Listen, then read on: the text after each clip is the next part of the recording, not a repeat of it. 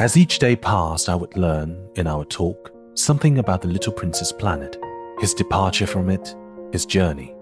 The information would come very slowly, as it might chance to fall from his thoughts. It was in this way that I heard, on the third day, about the catastrophe of the baobabs. This time, once more, I had the sheep to thank for it. For the little prince asked me abruptly, as if seized by a great doubt, It is true, isn't it, that sheep eat little bushes? Yes, that is true. Ah, I am glad. I did not understand why it was so important that sheep should eat little bushes. But the little prince added, Then it follows that they also eat baobabs. I pointed out to the little prince that baobabs were not little bushes, but, on the contrary, trees as big as castles, and that even if he took a whole herd of elephants away with him, the herd would not eat up one single baobab. The idea of the herd of elephants made the little prince laugh. We would have to put them one on top of the other, he said. But he made a wise comment. Before they grow so big, the baobabs start out by being little. That is strictly correct, I said. But why do you want the sheep to eat the little baobabs? He answered me at once. Oh, come, come. As if he were speaking of something that was self evident. And I was obliged to make a great mental effort to solve this problem, without any assistance. Indeed, as I learned, there were on the planet where the little prince lived, as on all planets, good plants and bad plants. In consequence, there were good seeds from good plants and bad seeds from bad plants. But seeds are invisible. They sleep deep in the heart of the earth darkness until someone among them is seized with the desire to awaken.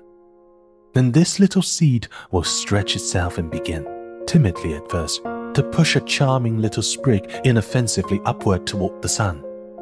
If it is only a sprout of radish or the sprig of a rosebush, one would let it grow wherever it might wish.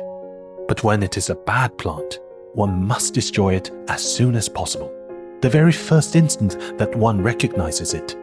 Now there were some terrible seas on the planet that was the home of the little prince, and those were the seeds of the baobab. The soil of the planet was infested with them. A baobab is something you will never, never be able to get rid of if you attend to it too late. It spreads over the entire planet. It bores clear through it with its roots. And if the planet is too small and the baobabs are too many, they split it in pieces. It is a question of discipline, the little prince said to me later on. When you finish your own toilet in the morning, then it is time to attend to the toilet of your planet, just so with the greatest care.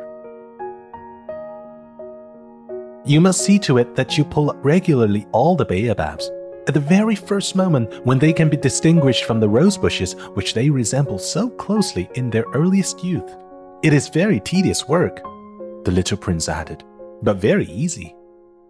And one day he said to me, You ought to make a beautiful drawing so that the children where you live can see exactly how all this is. That would be very useful to them if they were to travel someday. Sometimes, he added, there is no harm in putting off some work until another day. But when it is a matter of baobabs, that always means a catastrophe. I knew a planet that was inhabited by a lazy man. He neglected three little bushes. So, as the little prince described it to me, I have made a drawing of that planet. I do not much like to take the tone of a moralist, but the danger of the baobab is so little understood. And such considerable risks would be run by anyone who might get lost on an asteroid, that for once I am breaking through my reserve. Children, I say plainly, watch out for the baobabs. My friends, like myself, have been skirting this danger for a long time without ever knowing it. And so it is for them that I've worked so hard over this drawing. The lesson which I pass on by this means is worth all the trouble it has cost me. Perhaps you will ask me, why are there no other drawing in this book as magnificent and impressive as this drawing of the baobabs? The reply is simple. I have tried, but with the others I have not been successful. When I made the drawing of the baobabs, I was carried beyond myself by the inspiring force of urgent necessity. Oh, little prince, bit by bit I came to understand the secrets of your sad little life. For a long time, you had found your only entertainment in the quiet pleasure of looking at the sunset. I learned that detail on the morning of the fourth day when you said to me, I'm very fond of sunsets. Come, let us go look at a sunset now. But we must wait, I said. Wait? For what? For the sunset. We must wait until it is time. At first, you seemed to be very much surprised, and then you laughed to yourself. You said to me, I'm always thinking that I'm at home. Just so. Everybody knows that when it is noon in the United States, the sun is setting over France. If you could fly to France in one minute, you could go straight into the sunset right from noon. Unfortunately, France is too far away for that.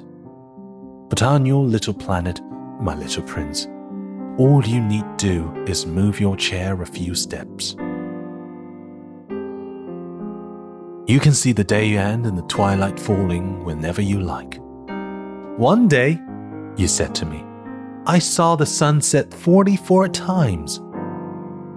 And a little later, you added, You know, one loves the sunset when one is so sad. Were you so sad then?